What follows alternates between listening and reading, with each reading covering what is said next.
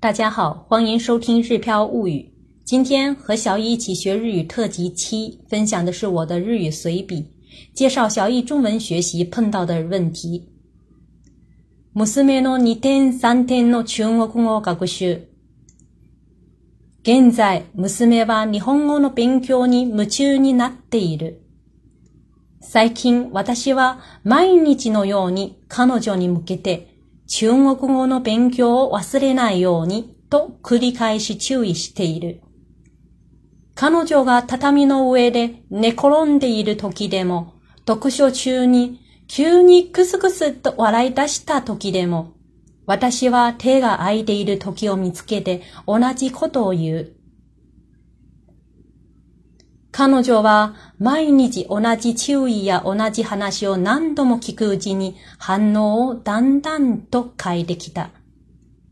最初は、はいはいと不満を抑えながらも、ゆっくりとした行動で、大義そうに中国語の本を取り出した。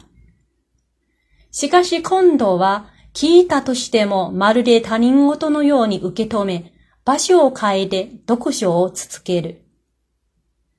最近では冷たい目線で私を睨み、他のことをし始めるようになった。私が彼女を怒鳴りつけている時に、彼女はいかにも皮肉っぽい口調で私を揶揄し始めた。なぜママが教育大学を出たのかさっぱりわからない、と。私は、実はある日、何気なく娘のぎこちない中国語に気づき始めた。家族の会話が盛り上がっている途中、彼女が急に、えーと、えーと、なんだっけ。ママ、この言葉は中国語でどう言えばいいの？と、ともり始めた。彼女は日本語の言葉を中国語でうまく説明できずにいた。家族の会話も途切れてしまった。何ヶ月前まで、私はまた心の中で彼女の中国語学習得を喜んでいた。私が時間をかけて教えていなくても、彼女は不自由なく中国語を使いこなしていたからだ。しかし、このたった何ヶ月の間に、彼女の中国語能力は後退し、二カ国語の切り替えに不自由が生じていた。その原因はどこにあるのだろうかやっぱり日中二カ国語のアンバランスに由来しているのであろうか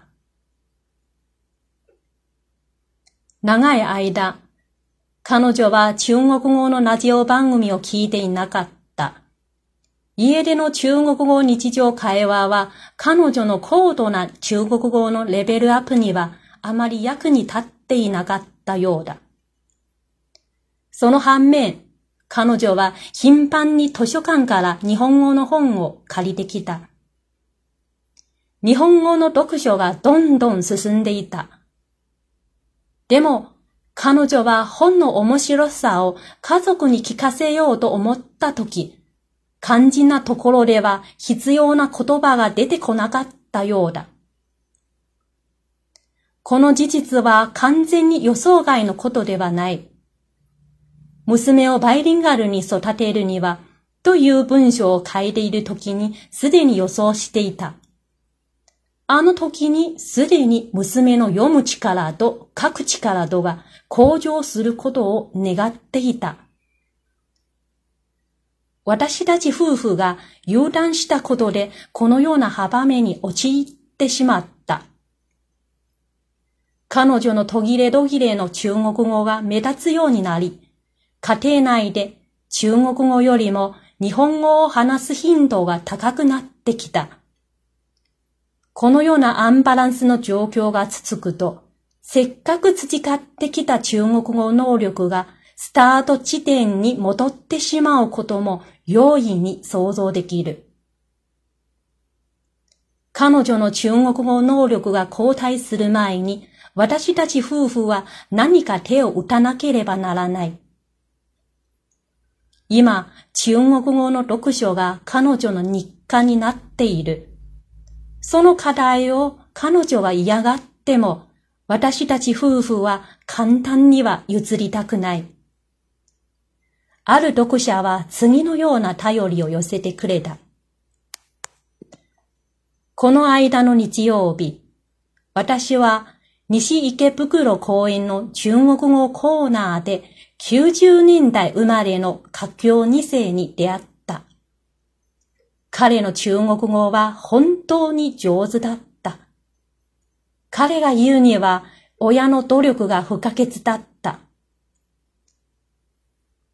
私たちが大事な一歩、すなわち娘をバイリンガルに育てるには親の努力が不可欠であることを譲ると、今までの努力が台無しになってしまう。その家境二世の親に倣って私たちも簡単には弾けない。彼女はピンインをマスターしてから辞書を調べる方法を身につけた。ピンイン付きの本を何冊か読み終わったら、知らず知らずのうちに漢字を読む力がぐんとアップし、読者からのコメントも読めるようになってきた。努力することはそれだけではない。彼女は一人で和小一一起学日語をやっている。一人で最初から最後まで10分以上もペラペラと喋りまくらせている。彼女にとっては結構な力仕事になるにもかかわらず、私たちにおいては中国語を喋らせるチャンスを増やす気持ちはいつもより強くなっている。息子が日頃の学校生活をシェアしていることを知り、彼女もやろうとしている。彼女に書く意欲が湧いてきたら、これに勝ることはない。私は彼女が本当に中国語の読み書きが自由に使いこなせるようになるまで、三蔵法師のつもりで毎日呪文を唱え続けなければならない。不知跟着我们一起学日语的朋友们是否能听出文章的大概内容？其实文章分享的是小易在日本自学中文碰到的问题。可以说，我想通过这篇随笔，想通过小易遇到的实际的情况，对学习双语的家庭做一个小小的提示。下面简单分享一下中文的大概内容。现在小易正陶醉在日语学习中。最近几乎每一天，我都要给小易下一道紧箍咒，要记得读中文。他在榻榻米上打滚时，我要念叨一遍；他读着日语书突然嗤笑不止时，我要念叨一遍。只要看上去有可以植入的地方，我都要念叨一遍。他每天听到我同样的唠叨，态度也发生了改变。刚开始时，他嘴里连声道是，却慢三拍的拿起中文书。接下来，他听了也是一副事不关己的样子，换个地方继续看他的日语书。最近，他会冷冷的扫我一眼，换件事情干也不碰中文书。当我河东狮吼时，他开始用讽刺的口吻揶揄我，我就搞不懂妈妈怎么会是教育大学毕业的。其实是有一天，我无意间发现了他的中文有点不顺畅。家人们正聊得兴起时，他突然间卡住了。嗯，然后，嗯，然后什么呢？妈妈，这个词用中文怎么说呢？他无法用准确的中文词语说明日语，家人之间的谈话也戛然而止。其实就在几个月之前，我内心还为他掌握中文而开心，因为我没有专门花时间教他，也能自由的切换中日语双语。但是呢，也就是在几个月之间，他的中文倒退，中日文切换之间开始出现了卡顿现象。原因在哪里呢？其实归根到底呢，还是中日文水平发展不平衡所致吧。他已经很久没有听中文的广播节目了。其实家里的日常的中文绘画呢，对于进一步提高他的中文水平好像也没有帮助。相反的，他隔三差五的从图书馆借日语书籍回来看。当然了，日语的阅读能力是越来越强了。但是，当他想跟家人分享书中的精彩情节时，关键时刻在他自己的中文词库里面，却久久的搜索不出相应的词条。其实这种情况也不是说完全没有预料到。早在写和小易一起学日语特辑四，也就是日本出生并长大的小易是如何练就中日双语的这篇文章时，我就已经预料过这种情况了。那时候我就希望小易的中文读写能力能够及时跟上。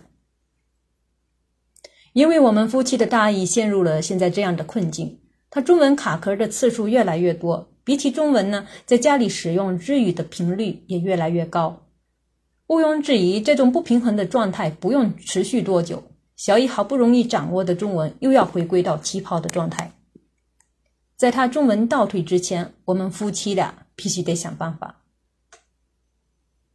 现在呢，阅读中文成了他每天必干的事情。即使他自己讨厌，我们也不愿意轻易的让让步。曾经呢，有读者给我们留言，他是这么说的：前段时间，也就是星期天，我在西池袋公园的汉语角见到了一个九零后的在日华人，他的汉语也非常好。他说，就是当年他爸妈的用心。我想，如果我们放弃了重要的一步，也就是说。忽视了想要将女儿培养成双语人才离不开父母的努力的这一点的话，以往的努力都将付诸东流。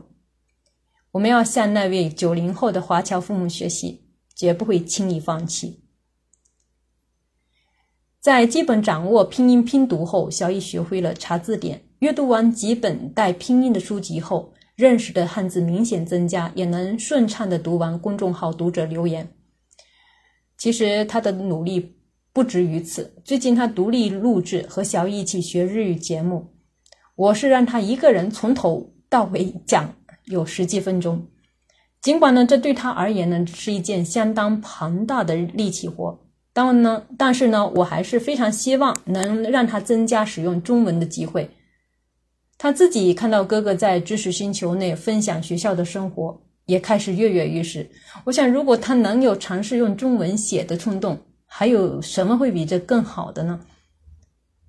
在他真正达到中文读写自由之前，我们还是得时不时的充当三藏法师的角色，每天不停念叨学中文的事。